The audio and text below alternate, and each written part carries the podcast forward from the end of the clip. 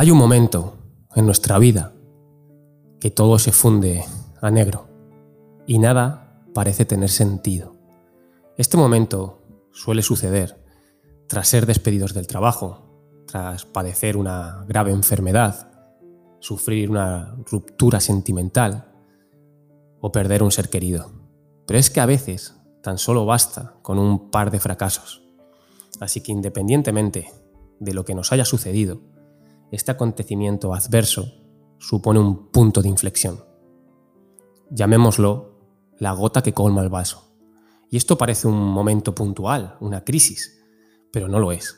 Es un efecto dominó que provoca que todas nuestras creencias, ya sean religiosas, laborales, existenciales, se desmoronen por completo, que nada tenga sentido. Y claro está con esta nueva perspectiva, pues da, da lugar a días, a meses y para ti pueden ser años, marcados por una angustiosa sensación de soledad y desolación. No te entiendes y no entiendes nada. Y sin ninguna duda se trata de uno de los momentos más trascendentes de nuestra, de nuestra vida.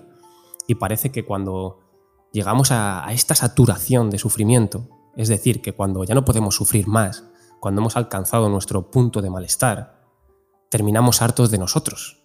Ya no nos soportamos más. Y además, estamos completamente peleados con la vida con el universo, con todas nuestras circunstancias.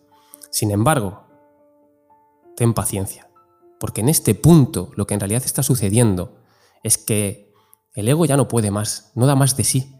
No hay quien se crea la película que nos hemos montado. Y gracias a este momento, justo en este momento, todo se empieza a cuestionar.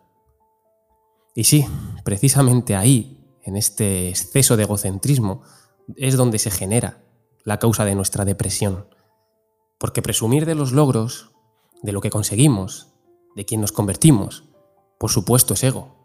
Pero para mí aún más es pensar que somos el centro de todos nuestros problemas. El preguntarnos por qué.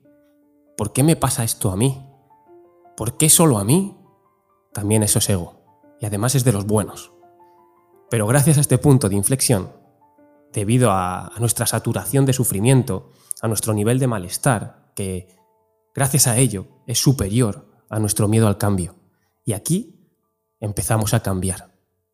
Es entonces cuando dejamos de estar cómodos en nuestra zona de confort. Y empezamos a explorar con humildad, honestidad, con valentía todo lo desconocido. Y más que nada, porque sentimos que no tenemos nada que perder. De ahí que empecemos a llevar nuestra mirada hacia adentro a empezar a hacer algo verdaderamente valiente, que es reconstruirnos y empezar a buscar nuestro diamante interior. Es decir, confrontar todas nuestras creencias, cambiar nuestra forma de pensar, abriendo nuestra mente y viendo más allá. La paradoja del sufrimiento es que si bien es causada por el ego, con el tiempo se convierte en, en ese motor que nos motiva a cuestionarnos y a crear nuevos paradigmas, nuevas posibilidades, nuevos futuros desde nuestro presente. Y esta es la razón por la que tantas veces hemos escuchado y hemos visto a personas que han afrontado grandes tragedias dificilísimas. Son las personas que mayor potencial acaban teniendo de iluminación, porque están en ese punto de no tener nada que perder. Por eso se dice que las peores experiencias de, nuestra vida también se pueden convertir en las mejores, en caso de aprovechar la adversidad para crecer y evolucionar. Tardo o temprano llega un día que dicha pérdida se convierte en una ganancia, principalmente porque tomamos conciencia de que no sufríamos por lo que aparentemente habíamos perdido, sino por habernos perdido a nosotros mismos en esa pérdida. Y aquí te digo que no necesitas solamente sufrimiento para despertar. No te busques, que al final te encuentras. No es, casualidad que la adversión al miedo nos haga salir de nuestra zona de confort. Porque por miedo a perder nuestra empresa, actúo. Por miedo a perder a mi familia, me comunico. Por miedo a perder a mi pareja, cambio. Pero esto no es más que reaccionar. Y yo prefiero actuar en busca del placer. Y de una manera autodisciplinada. Es un punto más proactivo.